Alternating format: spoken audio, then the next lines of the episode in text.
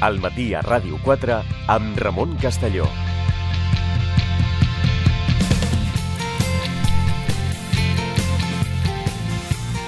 Continuem al matí a Ràdio 4 y ahora ya sense més dilació eh, saludamos a nuestro compañero corresponsal de Radio Nacional de España en Berlín, eh, Fernando Martínez. Buenos días, Fernando. ¿Qué tal, Ramón? Buenos días. ¿Cómo estamos? Eh, ¿Cuál es la, la última hora que, que tenéis? Bueno, eh, última hora de momento estamos en un impasse ahora mismo de poca información. En cuanto a lo que sabemos oficialmente, Sí. es que el gabinete de crisis eh, del gobierno se va a reunir finalmente a las once y media. Antes, a las once, la canciller eh, Angela Merkel va a hacer una mm, declaración institucional eh, sin preguntas. La primera mm, que hará sobre lo que ha sucedido, sobre lo que la policía ha declarado también oficialmente como un posible ataque terrorista. Es- dice que no hay duda, eso sí, de que lo sucedido anoche en Berlín es, eh, es eh, intencionado. También tenemos confirmación por parte del Ministerio de Asuntos Exteriores español que hay una persona de nuestro país que ha resultado herida en la pierna, que necesitará una operación quirúrgica, pero mm, su vida no corre peligro. No sabemos exactamente de dónde es esta persona. Su familia eh, ya ha sido ya se ha, se ha enterado de la noticia y está viajando eh, rumbo a Berlín. E insistimos, una persona española herida, pero que está fuera de peligro. No sabemos exactamente eh, de dónde es esta persona. Y todo lo demás son informaciones que se van publicando en la prensa que sí van un poco en la misma dirección. Es decir, que el conductor em, del camión, que recordemos se dio la fuga y que fue detenido después, sería un eh, pakistaní de 23 años, refugiado que llegó el año pasado a la República Federal, eh, que se alojaría en el antiguo aeropuerto de Tempelhof, donde está el centro de acogida de refugiados más grande de la capital de Berlín.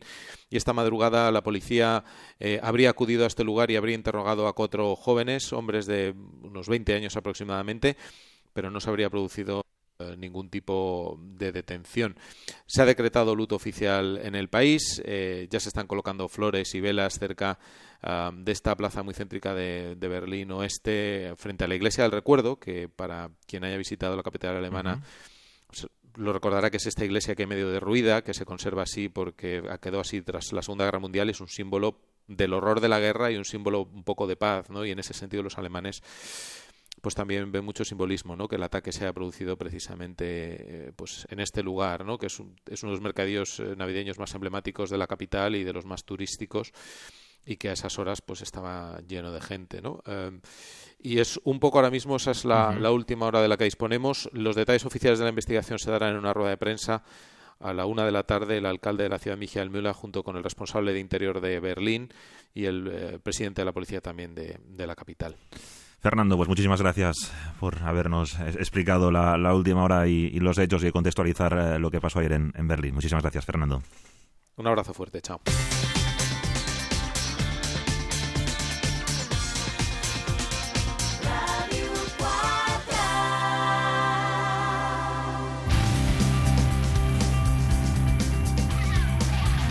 Reprenem el matí a Ràdio 4 ja en temps de traductora on eh, expliquem algunes notícies que doncs, us, hem, us hem comentat aquests dies, eh, ja siguin els informatius, eh, ja sigui quan fem repassos de premsa i que ara, a través dels nostres analistes, doncs, intentem aprofundir una mica més i copsar la seva, la seva importància. Avui a la traductora toca parlar de ciència i ens volem centrar en l'envelliment i ho farem a partir d'una notícia important. Sembla que és possible rejuvenir éssers vius, Laia. Sí, estem parlant d'un estudi de científics d'arreu del món on ha participat l'Hospital Clínic de Barcelona. Han utilitzat una tècnica que bàsicament consisteix en dividir, en reprogramar les cèl·lules i convertir-les altra vegada en cèl·lules mare i pluripotents, com si fossin embrionàries. I això és precisament el que han fet amb un grup de ratolins a qui havien provocat envelliment prematur. I què han aconseguit? Doncs que els rossegadors semblessin més joves, que millorés la seva capacitat cardiovascular i que visquessin un 30% més de temps. El descobriment obre la porta a frenar malalties associades a l'edat, però els científics admeten que encara cal fer moltes més proves per poder aplicar aquesta tècnica en humans. De tot plegat en parlarem amb David Bueno, doctor en Biologia, investigador del Departament de Genètica de la Universitat de Barcelona i que ens acompanya un cop al mes a la traductora. David, què tal? Molt bon dia. Hola, bon dia. Comencem forts. La primera pregunta és per què morim? És una d'aquelles preguntes que en certa manera és com una cer certesa. Si alguna cosa tenim certa quan naixem, és que hem de morir algun dia. Està a les poques, per no dir l'única certesa L'única. absoluta que tenim, eh? Qualsevol altra cosa pot passar o no, però aquesta segur que acabarà passant, o si més no, això ha estat així fins ara. Um, no sé aquest treball obrir la porta a la immortalitat, però sí que obre altres vies per reduir, sobretot, el que seria la bellesa. Uh -huh. Per què morim? A veure, morim uh, a nivell individual uh -huh. perquè les nostres cèl·lules a poc a poc van acumulant uh, degeneració, van acumulant malfuncionaments i van envellint. Ja. Cada cèl·lula del nostre cos va envellint a poc a poc i això fa que tot el cos envelleix fins que arriba un moment que ja no funciona de manera prou harmònica Mhm. i això acaba provocant la, la mort. Envellim cel·lularment a quatre nivells diferents. Un és a nivell de la nostra epigenètica. L'epigenètica sempre surt, sempre, eh? sempre. És un tema que està molt de moda i que ho estarà cada vegada més, penso. L'epigenètica són com uns senyals que es fan en els nostres gens que regulen el seu funcionament. A mesura que ens anem fent grans, van canviant aquests senyals de forma eh, programada i això el que fa és alterar l'expressió, la funció dels gens, fent que cada vegada funcionin de manera menys eficient. Anem envellint eh, a nivell de funcionament dels nostres gens. Anem envellint també cromosòmicament. Uh -huh. A veure, els cromosomes són les estructures que contenen el material genètic. I cada vegada que una cèl·lula es divideix, eh, la punta del cromosoma no es pot copiar. Cada Ja. vegada que una cèl·lula es divideix ha de copiar el seu material genètic perquè les dues cèl·lules filles tinguin una còpia sencera de tot el material genètic, però la punta del cromosoma no es pot copiar. I això fa que a poc a poc es vagin escurçant. Ja. I això també provoca un mal funcionament, finalment, d'aquests cromosomes. Aquestes puntes s'anomenen telòmers. Ja ho dic perquè és un nom que surt sovint a la, a la premsa quan es parla també d'envelliment. El tercer efecte és el que s'anomena l'estrès oxidatiu. Fem servir oxigen per moltes coses del metabolisme cel·lular, bàsicament per obtenir energia, però l'oxigen és molt reactiu i això el que fa és anar malmetent altres molècules de les cèl·lules, també fent que cada vegada Sí, funcionin pitjor. Hi ha un desgast. A través de l'oxigen. I finalment, eh, el metabolisme dels mitocondris. Els mitocondris Mhm. uh -huh. són els orgànuls que fabriquen energia o que produeixen uh Mhm. -huh. ener energia a les nostres cèl·lules. El seu metabolisme també es va veient deteriorat a poc a poc i tot això porta cap a l'envelliment, cap a la senescència de les nostres cèl·lules. Això a nivell individual. Uh Mhm. -huh. A nivell d'espècie, Sí. hem d'envellir i hem de morir perquè l'espècie pugui sobreviure. Mm. I això a vegades és una d'aquelles paradoxes. Home, si no ens moríssim, l'espècie sobreviuria. Doncs no, per un motiu, i és que l'ambient va canviant constantment. L'espècie ha d'anar canviant, ha d'anar evolucionant. S'ha d'anar adaptant. Si no, extin si no ambient. extingiríem l'espècie. Per... Si no, una espècie que no es pot adaptar als canvis s'acaba extingint perquè els canvis són ine inevitables.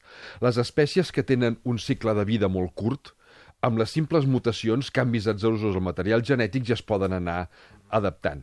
Però les que vivim molts anys, això no és su su suficient. El que cal és reproduir-nos sexualment.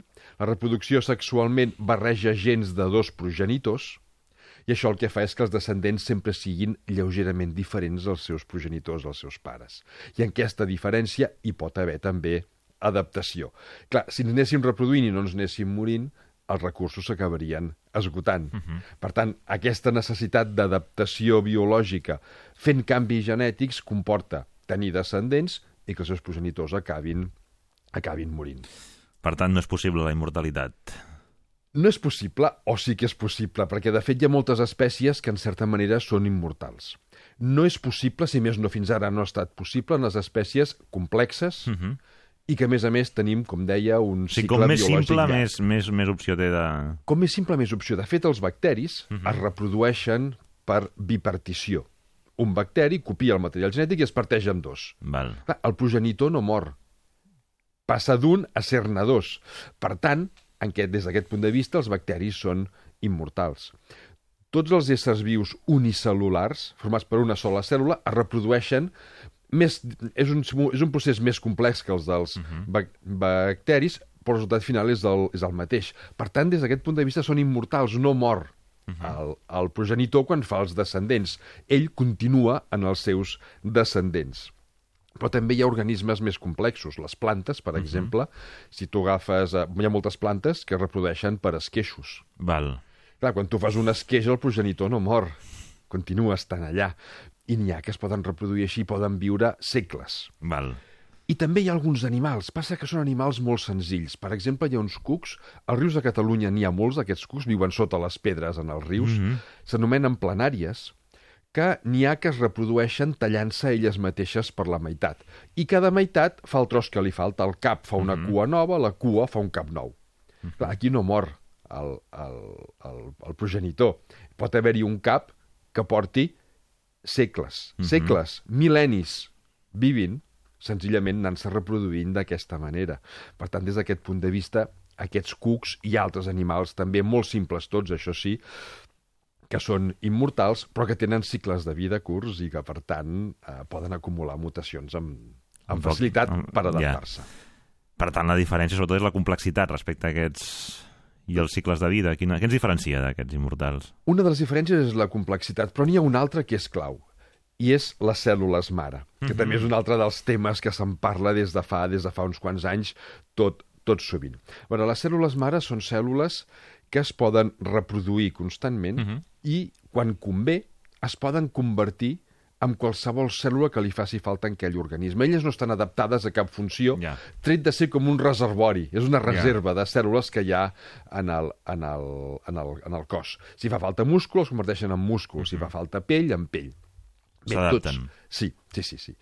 Tots aquests organismes que són immortals eh, des d'aquest punt de vista, eh, que reprodueixen d'aquesta manera, tenen en el seu cos cèl·lules mare que són idèntiques a les cèl·lules mare embrionàries, que són les úniques que poden convertir-se en qualsevol altra cèl·lula. Nosaltres no tenim cèl·lules mare embrionàries en el nostre cos, només en teníem quan érem embrions. Però ara ja no, ja, no, ja no en tenim. A la que naixem, de fet molt abans de néixer, ja no ens queden cèl·lules mare embrionàries. I per això no ens podem reproduir d'aquesta manera i per això no podem anar refent completament les nostres cèl·lules a mesura que van morint. Tenim un altre tipus de cèl·lules mare, posteriorment cèl·lules mare adultes, que només poden fer una funció. Mm -hmm. Les cèl·lules mare de la pell Sí. poden fer pell, però no res més. Val. Les cèl·lules mare de múscul poden fer múscul. No són multi... més. multifuncionals. De... Exacte, sí, es diu exactament així, multipotents. Multipotents. Que poden, que poden fer moltes, moltes coses. Aquesta és la principal diferència. Els cucs aquests que deia tenen durant tota la seva vida unes cèl·lules, s'anomenen neoblasts, Uh -huh. Però són idèntiques a les cèl·lules mare embrionàries. M'agrada molt aquests cucs. Jo vaig fer la meva tesi treballant amb aquests cucs. Vaig estar quatre anys treballant amb els cucs aquests, I justament... n'hi ha, eh? Dius que n'hi ha... N'hi ha. Als rius de Catalunya, eh, si aixeques una pedra, a banda de sangoneres i Ja. altres cucs, moltes vegades hi ha planàries. Uh, si el truc, per tant, són cèl·lules mare embrionàries, no es pot treballar en aquest supòsit a la nostra espècie? Justament, eh, ja fa uns anys que es treballa amb aquest supòsit de la nostra espècie, però no per ser immortals, sinó pel que s'anomenen les tècniques de medicina regenerativa. La Correcte. idea no és la immortalitat, o si més no fins ara no ho ha, no ho ha estat directament, Més Si anar pedaçant, no? és anar pedaçant, és amb una persona doncs, eh, té una cremada extensa, doncs si tu pots activar cèl·lules mare per fer pell i poder-li cobrir aquesta cremada, doncs estàs curant-lo d'una afectació que pot arribar a ser mortal. O una persona que s'ha fet un esquins muscular, uh -huh. si tu pots activar aquestes cèl·lules en el múscul, aquestes cèl·lules mare en el múscul, regenera, refà aquell múscul molt més d'hora. De fet, ja es comencen a aplicar, per exemple, amb lesions eh, articulars. Uh -huh. eh, S'injecten cèl·lules mare eh, o s'activen les cèl·lules mare que hi ha allà per eh, afavorir, per accelerar el procés de, rene- de regeneració, sobretot muscular i ossi. Uh -huh. És el que tenim més controlat a, a hores d'ara, però es treballa en molts altres camps. Per exemple, utilitzar cèl·lules mare per fer retines uh -huh. que puguin eh, ser- servir per fer trasplantaments a persones amb dèficits visuals importants, per eh, tractar la diabetis, en fi, per qualsevol malaltia que sigui deguda a un grup de cèl·lules que no funcionen. De fet, l'any 2012, el Premi Nobel de Medicina i Fisiologia el van donar a dos investigadors, Robert Gurdon i Shinya Yamanaka, justament per haver descobert la manera de generar cèl·lules mare com les embrionàries a partir de cèl·lules mare adultes, que és el futur d'aquesta medicina regenerativa. Com es van aconseguir uh, les cèl·lules mare? I... Doncs, eh, en concret, va ser l'equip de treball de Shinya Yamanaka, eh, Robert Gurdon eh, havia treballat als anys 60, ja fa molt de temps, amb amfibis, i havia demostrat que això era possible en amfibis, i Shinya Yamanaka ho va demostrar eh, i ho va realitzar amb cèl·lules de eh, mamífer, incloses cèl·lules humanes. La idea és molt simple. La idea és agafar unes cèl·lules eh, especialitzades, diferenciades d'un cos, d'una persona. Generalment es fan servir fibròcits. Els fibròcits són les cèl·lules de farciment, eh, les que omplen el cos entre el múscul i la pell perquè no quedin espais buits, eh, per entendre'ns. Doncs bé, s'agafen aquests fibròcits i se'ls hi activa quatre gens concrets. I quan dic quatre vol dir un, dos, tres, quatre, no vol dir pocs, Quatre. eh? És literalment quatre. Aquests quatre gens de noms estranys, un s'anomena OCT4, l'altre SOX2, l'altre KLF4 i l'altre CMIC. Eh? Uh, per simplificar, nosaltres, Sí. o tothom els coneix com a el còctel de Yamanaka, eh? per la persona que el va... Des, El còctel de Yamanaka. Exacte. Aquest és el nom que, que s'ha acordat, s'ha consensuat. Que... Així t'estalvies dir noms estranys, tothom recorda molt, molt més fàcil això.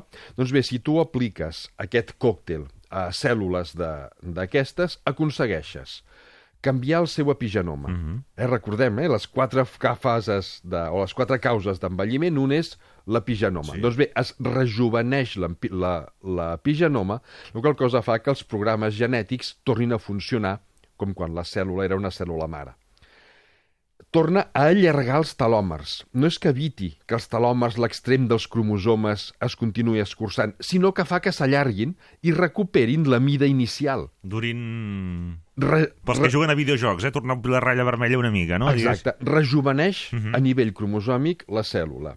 Repara l'estrès oxidatiu. Eh? Totes aquestes coses que s'havien fet malbé degut a l'oxigen es repara. I repara els, eh, els defectes que, hi havia, que havien acumulat els mitocondris i, per tant, poden tornar a fer energia. Literalment, rejuveneix les, les cèl·lules. I això què hi té a veure amb la immortalitat? Doncs hi té molt a veure, encara que fins ara, o fins fa poc, doncs, eh, si més no, jo no hi havia pensat mai, eh? però segur que hi havia gent pensant-hi com ho demostra aquest experiment, que és el que ens ha donat lloc a parlar de, de, de tot això. Bàsicament, què han fet els investigadors? Han agafat un, eh, un grup de ra ratolins que es fan servir com a model eh, experimental per una malaltia que s'anomena progèria. El nom tècnic és síndrome de Hutchinson-Gilford, Uh -huh. Però eh, tothom ho coneix com a progèria, que és una malaltia que també passa a les persones. És terrible, és terrible. És passa, dura. és molt dura. És sobretot pels, per les persones afectades, per descomptat, però també pels seus, pels Pels seus entorns. pares. Um, es produeix amb un de cada 8 milions de naixements. Per tant, no és molt freqüent, però déu-n'hi-do. Um, I és deguda a un gen que no funciona correct, correct, correctament uh -huh. i el que provoca és envelliment pre prematur. Bàsicament estem parlant de preadolescents de 12 a 13 anys Ostres. que tenen l'aparença física i el metabolisme d'un avi centenari. Estem parlant d'un cervell de nen o de preadolescent cos- atrapat en un cos d'avi centenari amb arteriosclerosi, amb infarts. Generalment moren cap als 12-14 anys d'un infart, d'arteriosclerosi, d'alguna malaltia, associada clarament al envelliment. Doncs li van agafar ratolins eh, que serveixen de model per aquesta malaltia i els hi van aplicar el còctel de, Yam de Yamanaka. És a dir, aquests quatre agents, de fet no és que els hi apliquessin des de fora, sinó que els havien fet, a més a més, transgènics, Val, perquè quan ells volguessin, poguessin activar des de Val. fora aquests gens. val. I què van aconseguir? Doncs que revertissin part d'aquests efectes d'envelliment prematur i que visquessin un 30% més de temps. Que potser no sembla molt, però déu nhi és un salt. Si més no, el que s'està fent és rejuvenir uns cossos que estaven envellint pre prematurament. Clar, això porta cap a la immortalitat? No, perquè acaben morint igual i acaben morint de la malaltia aquesta. El que sí que fa és donar un marge més ampli de vida i sobretot planteja que l'envelliment ja no és un procés passiu. Des del yeah. punt de vista científic yeah. podem actuar uh -huh. per endarrerir, si més no, aquest envelliment. Té altres aplicacions potser molt més pro properes. I és que no només van utilitzar els ratolins aquests, sinó que també van agafar ratolins normals, sense uh -huh. la malaltia aquesta, i els hi van extreure totes les cèl·lules, eh, s'anomenen cèl·lules beta, del uh -huh. pàncreas, que són les que fan insulina. al no tenir aquestes cèl·lules, aquests ratolins passaven a ser dia, diabètics, no podien fer insulina. Val. Els hi van aplicar el còctel de Yamanaka i van veure que això accelerava la regeneració d'aquestes cèl·lules. La, regener la, regen la, la regeneraven amb molta velocitat.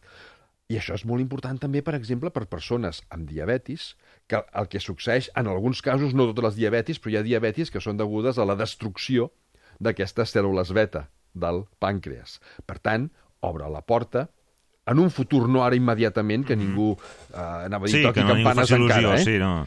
però eh, en un futur de poder activar la regeneració d'aquestes cèl·lules des de fora. I van fer el mateix amb lesions musculars. Van mm -hmm. agafar ratolins perfectament normals, els van injectar en els seus músculs petites dosis de verí de cobre. El verí de cobre mata les cèl·lules mus musculars.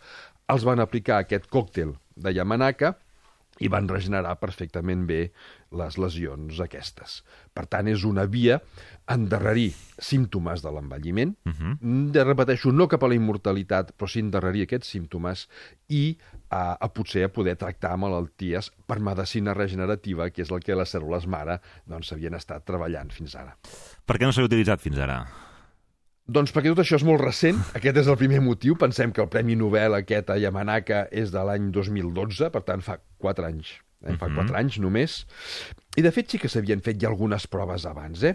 Ja es havia també, per exemple, rejuvenit eh, cèl·lules de persones centenàries, uh -huh. però al laboratori. S'havien agafat cèl·lules de persones centenàries i en cultiu al laboratori, se'ls havia aplicat aquest còctel de Yamanaka, uh -huh. això va ser just l'any abans que li donessin el Premi Nobel, i van rejuvenir les cèl·lules. Clar, no la persona sencera, sinó algunes cèl·lules, la qual cosa demostra que això també es pot aplicar en persones. Passa que té un problema. I és que si et passes amb la dosi del còctel de Yamanaka, si les cèl·lules mare que generes són uh -huh. massa eh, multipotents, poden uh -huh. fer mhm. massa cosa, com que també es poden reproduir molt, yeah. corres el risc de que acabin generant algun tipus de tumor, algun Val. càncer. Val. I això també ho han això observat. és la contra que té. És la contra. Això ho han observat també en el, en el treball aquest, eh, que s'ha publicat a, a CEL fa just una set, setmana.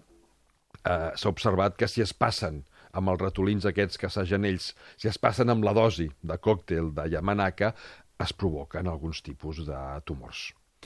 Doncs, escolta'm, t'agraïm molt aquesta divulgació. També, per cert, eh, que m'ho dit la, la, la, la Lorena Amo, i és veritat, eh, que avui molts informatius s'està donant, de fet aquí ho hem dit, no? que les dones embarassades es modifica el cervell, i això ja ens ho havies explicat.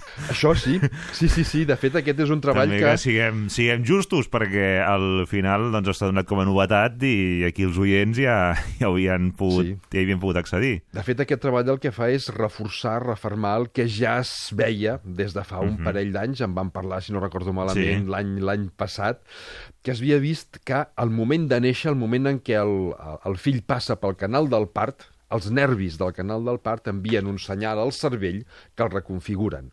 Aquí el que s'ha vist és que ja fins i tot abans eh, aquests canvis comencen. Ja durant l'embaràs comencen aquests canvis que duren dos anys o més, durant dos anys, perquè l'experiment eh, ha, ha, ha posat aquest termini. Ha sigut aquest, aquest, aquest temps, termini. eh? però poden durar molt, molt més temps i que sense aquests canvis eh, no cuidaríem també dels, dels nostres fills, perquè justament estan des, destinats a això. Doncs David Bueno, doctor en Biologia i investigador del Departament de Genètica de la Universitat de Barcelona. Que vagi molt bé. Ens retrobem Fins la el nou propera. any. Merci.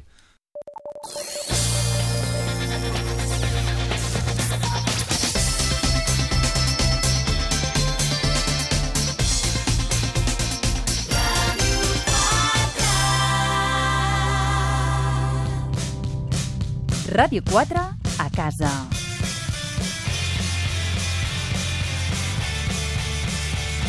La vida de Ràdio 4 des de casa dels seus protagonistes. Sí? Bon dia, senyor Dell. Bon dia. Hola, Agnès, què tal? Sí. Ferran? Sí. Bon dia, sóc l'Agnès. Sí, Jaume? Sí. Hola. entra cap a la dreta. Gràcies. Cada dissabte de 5 a 6 de la tarda, Ràdio 4 va a casa d'un dels seus protagonistes.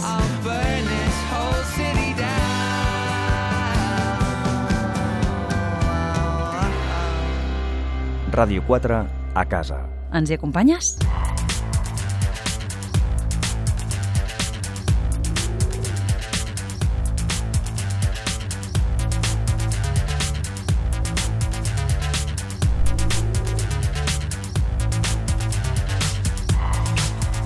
Al matí a Ràdio 4, al moment que fem l'enllaç amb els companys de, de Metròpoli. Olga Ruiz, què tal? Bon dia. Què tal, Ramon? Molt bon dia, com A més estàs? a més, avui un altre estudi que estem, Sí. que els oients Com m'agrada aquest estudi?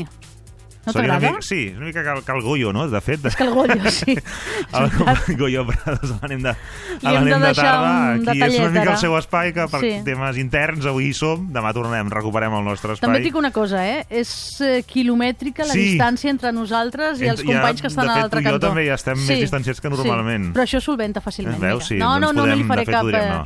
jugada a l'Àngel Garcia. Què fareu avui a Metròpoli? Doncs coses que t'explico, entre d'altres, avui al Metròpoli marxarem al circ. Ja ens agrada, eh, aquestes èpoques nadalenques, Mhm. eh, repassar, fer un repàs d'aquells espectacles de circ que inunden literalment Mhm. les capitals catalanes. Avui, en aquest cas, marxem fins a Girona, perquè allà ja s'ha instal·lat el gran circ de Nadal eh, de Girona. Més coses que farem. Eh, aplicacions mòbils. Tu ets d'aquelles persones que acostumes a estar al dia de les darreres aplicacions, de les descarregues... jo crec que quan ja les té tothom, llavors hi arribo. Llavors Sempre arribes tu. Vaig una mica Bé. més tard. I ets d'aquelles persones que te les descarregues i els dos dies les esborres o intentes mantenir-les? Intento mantenir-les, però cada vegada menys, Ja, de dir. perquè ocupen espai, Ocupen espai. descarreguen bateria, Sí. etc etc. Doncs avui amb l'Edu Porta parlarem d'aquestes i altres tendències relacionades amb la tecnologia. Més que feina, atenció perquè jo crec que avui obrim el meló d'entre els melons, parlem dels reptes de la conciliació laboral. Ai, ai, déu nhi com costa això, eh? Complicat, eh? Difícil resolució de moltes Complicat. vegades el que suposa un conflicte entre la teva vida professional i la teva vida personal. Avui intentarem trobar algunes solucions, tot i que ja em temo que no podrem tancar el tema. Eh? Ja us avanço que segurament el tema quedarà obert i requerirà de més debat i de més intensitat. Avui és dia de taxistes, també. Mhm. Atenció, perquè a França s'està muntant una amb el servei d'Uber impressionant. Intentarem amb els nostres S'està taxistes... embolicant, no? S'està S'està embolicant i molt. Intentarem amb els nostres eh, taxistes de capçalera saber si aquí a Espanya passaria més o menys el mateix. I encara més, menys criminals, amb el nostre psiquiatre forense, Lluís Borràs, sempre, com saps, ens acosta el cas d'un assassí eh, i repassa doncs, de quina forma eh, va cometre aquest assassinat, aquest crim, i quin era l'ambient que envoltava aquella Catalunya o aquella Barcelona de Mm, l'època. ens agrada. I al, dins de les nostres notícies curioses et faig una pregunta. Som-hi. Ja et dic que no té solució Ah, tampoc, val. eh? Sí que la té, nosaltres eh, complementarem la, la notícia amb una trucada, però la pregunta és senzilla. Per què mai nosaltres percebem la nostra olor corporal? No la percebem. Sembla ser que és si no la, si la del tot. percebéssim ja la cosa vol dir que... Potser algú hi ha es molts que dutxaria ja més. Sí, abans l'estan sí. percebent, eh? Quan la percebem nosaltres. El problema és que no la perceps tu, no tu. No, no, eh, parlo tu, així. com- com- sí. no, no Ramon, eh, Exacte, sinó- no Ramon, sinó no, no la perceps tu mateix, però moltes vegades els altres no la poden suportar. Sí, sí. En fi, parlarem d'aquest tema. Perfecte. Moltíssimes gràcies, Olga. Us Adéu-siau. escoltem. Segueix l'actualitat de Ràdio 4 també a internet. Clica a rtv-e.es barra ràdio 4. Entrevistes, reportatges, notícies, esports. A Ràdio 4 a la carta hi trobaràs el més destacat del dia i de la programació de la teva emissora. Clica a rtv-e.es barra ràdio 4. Ràdio 4 també a internet. La primera en català. La cultura del consum ens ensinistra a creure que les coses passen perquè sí. A Wonderland descobriràs que el perquè sí no té per què. Wonderland, dissabte i diumenge, de 3 a 4 de la tarda, a Ràdio 4. Wonderland, amb Rosa Gil.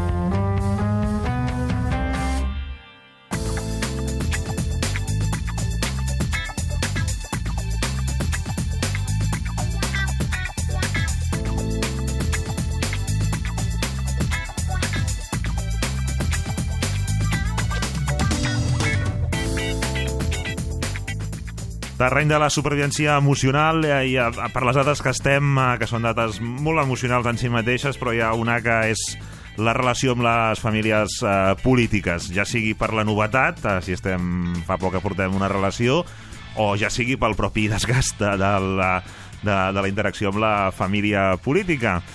De tot plegat, qui ens ajudarà avui a aclarir-ho i a donar recursos, com sempre, no només farem doncs, eh, la descripció, sinó donar, donar eines, que d'això es tracta, l'Aranxa Coca, doctora en Psicologia, és especialista en família i parella. Aranxa, què tal? Bon dia. Bon dia a tothom. tema, eh? Tipologia de famílies Sí, polítiques. Sí, sí, realment és que jo crec que podem parlar de tipus. Mira, a, a, tot això de les tipologies que ara explicaré va sortir arran d'una conversa molt informal Sí. que vaig tenir amb la Rosa Villacastín.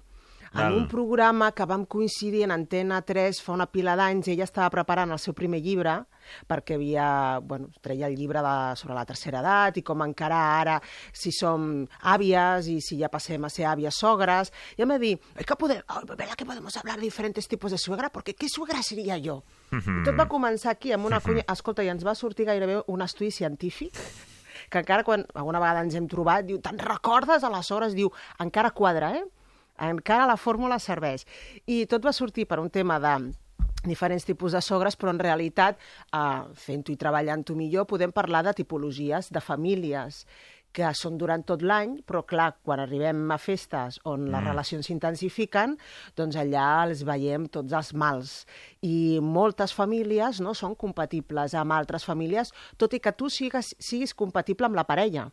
Dius, clar, amb la meva parella ens avenim molt, però sembla mentida que aquesta meva parella hagi sortit d'aquella família. No sé d'on ha sortit, no? És el Perquè comentari és que fan alguns. T'han adoptat, allò de, sembla que l'hagin adoptat, perquè és que, vaja, amb el bé que m'entenc amb ella, amb ella, i amb la família no. I realment doncs, podem parlar d'això, de, de tipus de famílies polítiques. Anem als Anem al, tipus. anem al primer. Va. Mira, la que fa més mal, més mal, és la família víctima dependent. La víctima dependent és molt xantatxista, mm, fa molts xantatges emocionals i sempre es queixa de que eh, es, són visitats molt poc, porten molt poc als nets, els veuen molt poc, ja poden anar cada dia, eh? Però encara no és Sí, suficient. mai serà suficient. Mai serà suficient. Um, bueno, senten un abandó pel fet de que els seus fills hagin fet parella i hagin creat unes altres famílies. I sempre tenen aquest complexe d'una família que ha vingut a menys mm. en el Mm. moment en què els fills s'han independitzat i han creat altres famílies. Llavors, tens la sensació de que tu que, bueno, tires endavant la teva família i una altra que tens darrere eh, que realment et demana que no, que no te n'oblidis. Amb la qual aquí, sobretot, en vacances, en època vacacional, encara ploren més. I és més, si s'han de posar malalts, es posen en època vacacional, que et dius, "Ah, ja ens trencaran les vacances. Això passa, eh? Això passa molt, sí. Sí, és curiós tot Que l'any. dius, com és? Que, Sí. I, i, i que quan s'acosta la festa, especialment gent gran, eh? Gent que és quan sí. eh, Sí, a tot l'any estupendos i arriba aquesta època i... Certament, amb la gent gran, evidentment ja també per edat i també per educació, les dependències encara s'acusen més. Però de vegades, bé, podem trobar encara uh, Ja que, no, famílies ja que no em fas el polítiques. cas que considero, rebento... Sí, sí, exactament. Llavors és una manera de retenir la família i dir, Ep, no us oblideu de, de nosaltres. Aquesta realment és difícil. Si vols fer les festes de Nadal al teu aire amb la teva parella, mm, bé, ho hauràs d'anticipar molt, en molt de temps, i hauràs de preparar molt la teva família i la família política perquè es vagin fent a la idea Mm -hmm. de Que Nadal vacances no hi no, serem. no serem. Sí, realment són molt delicades. Després està la família, una, la, la que considero una de les més agressives, eh, és la família narcisista. La família narcisista és, bueno, la veus quan la Mhm. veus, però quan la veus i, coinci i coincideixes, són altament competitius molt competitius, és a dir, potser no ens hem vist en tot l'any, Mhm. i arribes allà i et, troba, i et trobes la teva cunyada, per exemple, que ja ha de dir davant de tothom que han fet els seus fills i sempre és millor que els teus. Mhm. Ja saps que els meus doncs, han tret unes notasses i, i, clar, i un clar, ha d'entrar gairebé forçadament a la rèplica. No? Són famílies molt competitives on sempre faran tot el possible per treure la millor nota i per això diem que són molt narcisistes. No es veuen massa, però quan es veuen hi ha molta tensió en les reunions, moltíssima. De fet, moltes vegades jo sempre pregunto, vau sortir amb mal de cap? Sí, és I diu, veritat, sí, això. Sí, am, ui, Això que- aquí un mal de cap als ulls... No només famílies una- polítiques, la gent Sí. que és així en general genera molt mal de molt cap. mal de cap. Digo, això és que el nivell d'atenció en aquelles trobades van ser molt alta. Segurament has topat amb una família de tipus narcisista. És allò de que... Es, es, I a més a més, sense que sigui res massa transcendent, una No. simple anècdota Sí. per omplir espai, Exactament. també Sas, ho han viscut. També, I també més. ho han viscut, no? Jo també estuve ahí. Dices, escolta, és que no em vas... També la conec. També la conec i millor, no? Perquè nosaltres, si tu has anat una vegada, nosaltres hem anat tres. Dius, bé, això és com quedar a fer una partida de pòquer. Sí. Ens posem tots allà mirant, aviam si tens les cartes millor, no? I les anem ensenyant. Clar, surts d'allà rebentat. Uh, després de la família assetjadora. A diferència de la narcisista, l'assetjadora és això, assetja. I el pitjor que pots fer amb una família eh, assetjadora uh Mhm. -huh. és donar-li les claus de casa teva. De vegades es fa perquè donen un cop de mà, no? Um, bueno, si tens eh, canalla, doncs mira, donen un cop de mà, venen... Uh Mhm. -huh. Però clar, ja has begut oli. Perquè es poden presentar perfectament un diumenge al matí 9 del matí entren, hola, què tal, on estan aquests nens? Va, que ens els emportem. I tu encara, doncs, diumenge, no? Estàs dormint amb la teva parella, o potser estàs fent alguna més, o potser t'agafa com t'agafa i dius... No, ja no tens ganes. Ah, no, exactament, diu, i dius, ah, carinyo, han vingut els teus pares. Com que han vingut els teus els meus pares? Que sí que no els sents. Estan a la porta. Estan a la porta. I s'han presentat a casa, eh, doncs, doncs sí, per sorpresa. Això acostumen a fer molt, per això es diu uh, que són assetjadores, és una família assetjadora, ja no et dic trucades, però ja no són les trucades de no te'n recordes de mi, són trucades per controlar. Què ja heu fet? Què ja heu portat?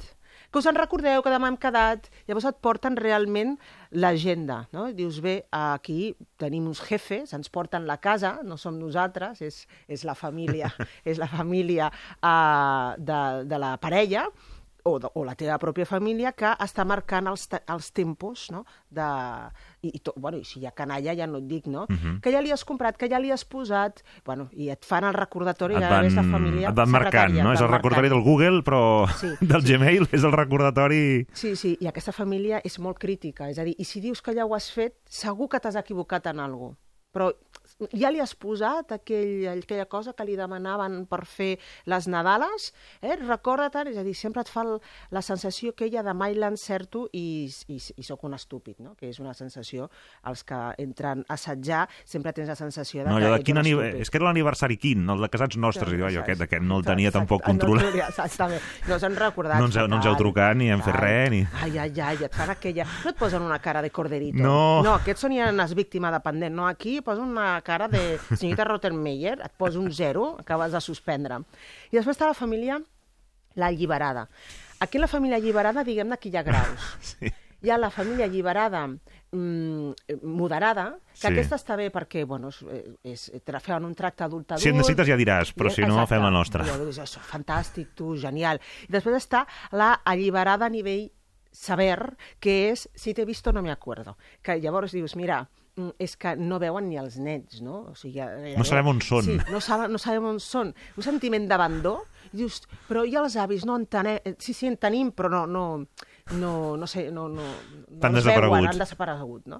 El sentiment d'abandó, en aquest sentit, pot ser pot ser alt i en aquestes festes doncs, eh, genera, genera tristor perquè dius, és que ni per festes ni en vacances venen, al contrari, s'han agafat ja els insersos amb temps no? I, i, i han marxat. No? Si és així, és probable que la resta de descendència, no només el que Mhm. serien els sogres, uh, sinó uh, els tiets, etc. Sí, els cunyats, etcètera. els cunyats uh, puguin s'hagin adaptat també a aquesta fórmula, per, perquè com que mai s'ha fet pinya, doncs Mhm. aquí tot el mundo ha ido com li ha donat la gana, Mhm. llavors dius, bueno, però almenys amb el teu germà. Mhm. I dius, no, aquest ja ha fet plans, s'ha Mhm. muntat ja la seva vida. Per tant, al final tots han acabat fent diàspora, no? S'han acabat uh, desplegant. Que és una família excessivament alliberada, no? Que ja s'han jubilat, no?, com a família uh, en, en el grau màxim. Si no, doncs realment és una família Mhm. d'adults adults i, i, i que dona un cop de mà. Seria la ideal i la, i la, més, la més sana. Jo, quin, quines recomanacions Sí, els recursos que dèiem. Això, els recursos. Um, si un es troba amb un sentit de, de que estic entre l'espasa i la paret i haig Sí. de triar entre la meva família política i la meva família, la que he creat, i dius, bueno, jo passaria els, els Nadals amb la meva parella, m'aniria no sé on, amb els meus fills, però, clar, m'estan fent un gran xantatge perquè, oh, no passarem el dia de Nadal o el Sant Esteve, que aquí és tan, tan respectat, no? Sí, aquí, el Sant mm, Esteve, com que ho agafem tot, al final anem des del 24 de la nit fins al 26 no, no, sí, non-stop. realment, és non-stop, canelons i Sí, tota la... sí, sí. i galets, no? I, i realment, si tu saltes, pots, depèn de quin tipus de família, pots fer com un... és insultant, no? Quan un es troba entre l'espasa i la paret, um, sempre dic que al final s'ha d'acabar triant si ets, ets, ho he comentat crec alguna vegada en aquest Mhm. programa, si ets fill o si ets pare. Diu, escolta, al final has de prevaldre el que decideixis. En realitat t'estàs debatint en si compleixes com a fill amb la teva família o si compleixes com a pare o espòs amb la família que has creat. Mhm. No és una decisió fàcil, però bé, sempre diem en psicologia que avançar és tirar endavant, no? Mhm. Llavors, si seguim el de curs eh, normal, evolutiu, doncs és la família següent. Per tant, Mhm. un hauria de triar eh, ser pare mm, i, ser, i ser espòs i, per tant, prendre les decisions que tinguin a veure amb la Mhm. nova família, no? I anar deixant enrere, cosa Mhm. que la teva família no, no sap fer-ho, però un ho hauria de fer, altres grups familiars que haurien de ser compatibles tots, però jo només en cas de que realment estigui un enmig i el xantatge emocional sigui molt fort. Per tant, pren sempre a últimes decisions que tinguin a veure amb el teu present futur, Mhm. més que amb el teu present passat, si no queda un altre. Evidentment, pactar l'agenda sempre amb la, amb, amb la teva família, amb la teva Mhm. parella, i no al revés. És a dir, Mhm. m'ha dit la meva mare que el 25 podríem fer no sé no sé quantos. Què et sembla? Dius, ah, tu primer Has ja parlat amb... amb la teva mare i després estàs fent-li la proposta a la teva Ara, parella. si jo dic que no, eh, ta mare sabrà perfectament que sóc jo el que sóc dic jo, que no. Justament. Ostres, Ramon, ens hem trobat tots, eh? I sabem, Sí, eh, sí. d'aquests temes, realment. Home. eh? És, que, és, sí, sí, és així, Mm, certament. sí. Llavors hauria de ser al revés, és a dir, que tu anessis a parlar amb la teva mare o la teva família i dius Uh, la meva parella i jo Mhm. voldríem celebrar els Nadals així i tenim aquest dia. Mhm. Ens adaptem a aquest dia. Què teniu? És al revés, és adaptar... Primer, construïu la vostra agenda i sobre la Mhm. vostra agenda afegiu altres Mhm. persones de la, de la família. Molt important, ser sempre còmplice amb la teva parella. Per Un equip, aquest- aquí, eh? Un equip, de ser un equip. I, I tenir, de vegades, una capacitat d'escenificar i de, de teatralitzar en aquell moment has de mossegar la llengua i has de fer sempre al costat a la teva parella i deixar-la bé. Mhm. Encara que en aquell moment doncs, estigui dient una cosa que tu diguis, bueno, ara això no toca, Mhm. no pots abandonar la teva família eh, contrastar fortament la No teva pots baixar la parella. guàrdia. No, perquè la debilites a la teva parella. Llavors, clar, després diuen, no sé, clar, tens una parella que, clar, dius, ja està, ja l'has debilitat. Ja per tant, Sí, sí. sempre deixa el més bé possible la teva parella i, i si hi ha una situació estranya, sempre es pot demanar temps mort. Ui, doncs ara això que m'estàs dient no ens ho havíem plantejat. Mhm. Sempre dic, és millor quedar com un imbècil que no com una mala persona. Mhm. Llavors el recurs de... Sí, sí. És molt bona, sí, aquesta. Sí, és millor quedar com Una un mica imbècil... fer-te el com una- tonto, eh? Sí, millor fer-te el tonto. Ai, "Uf, sí? Ai, ah, sí? Ah, no hi havíem... Ah, doncs no havíem parlat. I tant que ho havíeu parlat, hi havia pensat. Però ara en aquell moment t'ha agafat que no saps com contestar, t'has sortit amb no sé què i dius ostres, doncs mira, ja ho, després et dic alguna cosa, ja et trucaré. Oh, que ja et trucaré, sí, perquè mm, ho vull comentar amb la meva parella, anem a veure què fem. Llavors aquí ja estàs dient a la teva família que estàs prioritzant la vostra relació en quant a decisions i sobre les vostres decisions eh, intentareu adaptar mm, altres plans familiars que us proposin. Llavors, bueno, el recurs de mm, soy tonto del bote o tonta del bote, realment en aquell moment Ajuda. queda, queda molt bé. Em pregunten molt en aquestes dates que dius, que trist. Doncs és una pregunta a, anual, vull dir, per aquestes Cau dates, sempre. pam, és millor fer les celebracions a la pròpia casa Mm. o a la casa de la família. Clar, jo sempre dic, aviam, de quina família estem parlant? La víctima dependiente, la narcisista, l'assetjadora... Però al final dic, mm, mira, oblidem-nos i no fem en funció del tipus de família, sinó en funció del, de, la, de la vostra motivació. Si esteu molt motivats per fer el sopar o el dinar ells, nada, no tinc res, on vulgueu, perquè Mhm. teniu tanta motivació que ja teniu ganes de veure Mhm. aquella família. Però si la vostra motivació és mitjana-baixa, per no dir baixa-baixa, però us sentiu amb el compromís Mhm. d'anar a aquell sopar, és millor a casa d'ells, Mhm. no a casa pròpia. Per què? Doncs mira, avantatges i desavantatges, però són millors les avantatges que els desavantatges. Primer, no criticaran el vostre sopar. Això és fantàstic. Però, ah, i això és Ni posat... la neteja de la casa, Ah, ni la ni- neteja de la casa, ni si els galets estan no sé què, si el caldo com l'has fet, si ara Si estat... aquest forn no tira, que si no sé- Sí. Llavors, si us t'evites crítiques, ells ho faran bé no, lo següent, lo més segur, i només has d'anar allà i disfrutar del que et posin no? a, a taula. De, segon, molt important, pots marxar abans. Clar, Això perquè sí. dius, Ah. dius, ui, Companys de demà... l'equip fa estona que m'ho deien Clar, aquí. estem tots, tots, prenent nota. Aquí està tothom. Ai! Prenent nota. Ai! Que teníem entrades per pastorets. Exactament, exactament.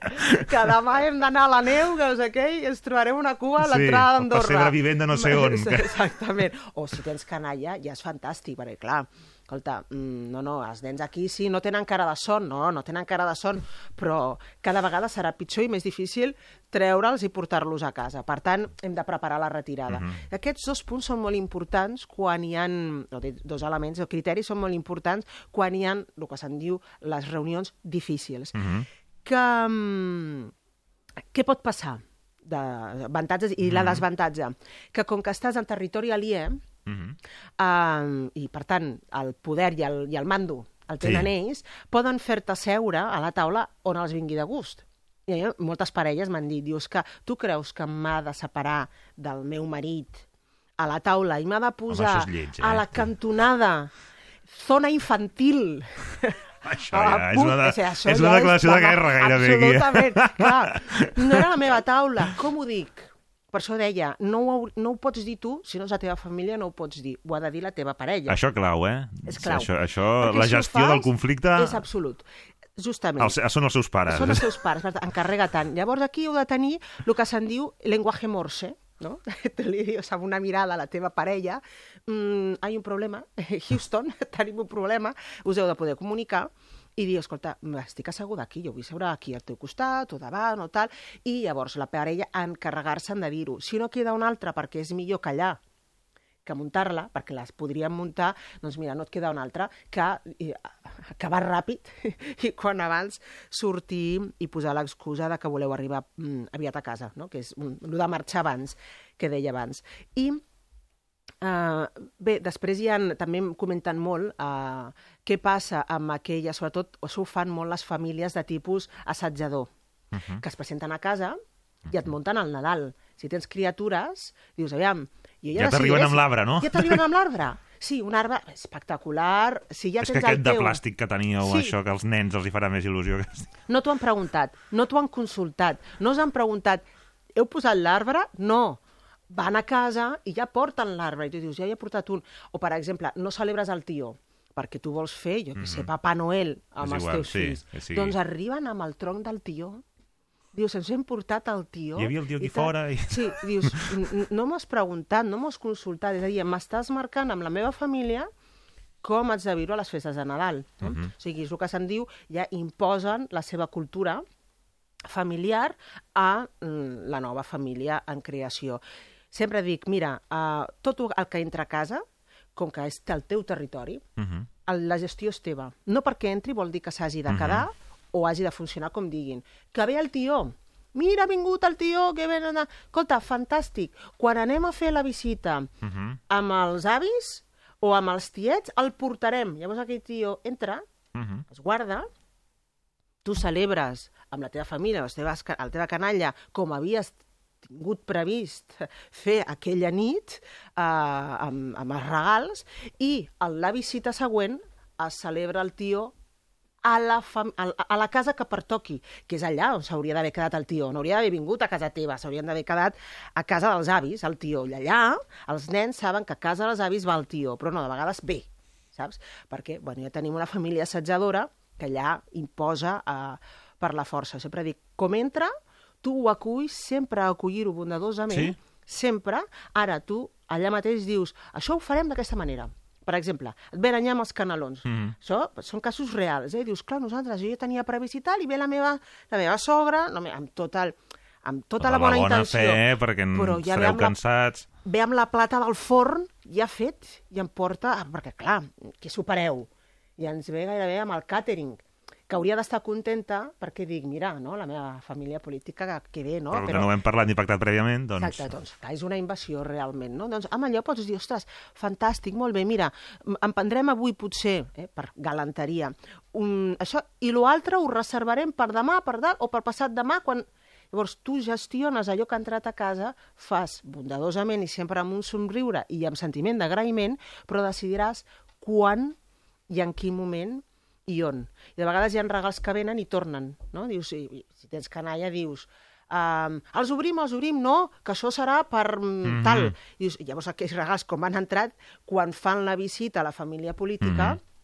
se'n torna i diu, te'n recordes d'aquells regals que van venir? Mhm. Doncs ara els obrirem. I mira, els nens contents perquè tenen tres dies de regals, no? Però clar, l'important és que no sentis que a casa teva, sent casa teva, perds no? el lideratge i, i assumeixen el control d'altres, no? encara que ho facin amb la millor intenció, etc etc. Però clar, la sensació, si és molt repetitiu, la sensació certament és molt desagradable. Recomanes, per tant, això de- d'entrada a les- a les primeres que passi in- intentar ja mm, manifestar-ho, no? És a Sí. dir, que... Sempre perquè fam- si no hi ha l'opció de rebentar malament, no? Sí, és, sí, certament. I, i és a dir, que potser tot- a l'aperitiu ho aguantem bé, però ja el, després del cava i tal, i al final Ja no. arriba un moment que... I llavors acaba allò amb drama i, i, és... És molt important que la parella l'experiència és un grau. Per tant, si ja la parella ha passat per aquesta experiència i ja tenim retratada la teva família i la meva família... I ho hem parlat, perquè pot ser que per la parlat. parella sigui la seva normalitat Sí, que havia viscut exactament. fins que Sí. mm, sou parella, Sí. diguéssim. Però clar, ara ja és bé, però nosaltres hem de crear la nostra pròpia normalitat. Llavors dius, bueno, una mica de la teva normalitat, més una mica, una dosis de la meva normalitat d'origen, més el, el, que tu i jo mm, volem construir, que no ha de ser ni 100% a la teva manera ni 100% a la, a la meva manera, no? a la que vaig ser educada d'origen. I si els dos estan d'acord que hi ha malestar i genera, genera malestar, doncs bé, sempre dic, parleu abans, anticipeu abans i se n'ha d'encarregar de comentar-ho. Eh, escolta, papàs, no vingueu el diumenge. Eh? O, si, I si s'ha de demanar les claus, de ve- de vegades s'ha acabat demanant les claus, no? Doncs clar, s'ha d'encarregar el mateix fill o filla d'aquella família que s'està comportant, en aquest cas, d'una manera molt assetjadora. Uh, és clau la complicitat i l'aliança en la, en la parella. Això és clau, perquè fins i tot si es genera un conflicte i una tensió amb la família... Evitar... No, però és que els teus no sé què, no? Entrar... Exacte, no, no, és que això, evidentment, entre els dos no, no podeu entrar en rivalitat de com, qui, qui millor ha estat educat no? i quina família és la més adient a l'hora de fer les coses. Però és molt important que hi hagi aquesta complicitat entre els dos perquè si hi ha mal rotllo o un conflicte molt alt amb la família política, si veuen, si la família veu que hi ha una pinya entre els dos adults, mm, No hi se'ls on. passa, se'ls hi passa ràpid. És a dir, faran la pataleta, doncs allà et quedes tu, tal, t'has Ja quedat no vindrem sense... Ja no més. vindrem més, de tal. Si molestem... Mentida. Si una família, de, per exemple, totes es podríem agafar, la víctima dependent eh, podrà imposar el, com a càstig el silenci. Dius, no sabeu res i es fan les víctimes i et castiguen amb el silenci durant una setmana.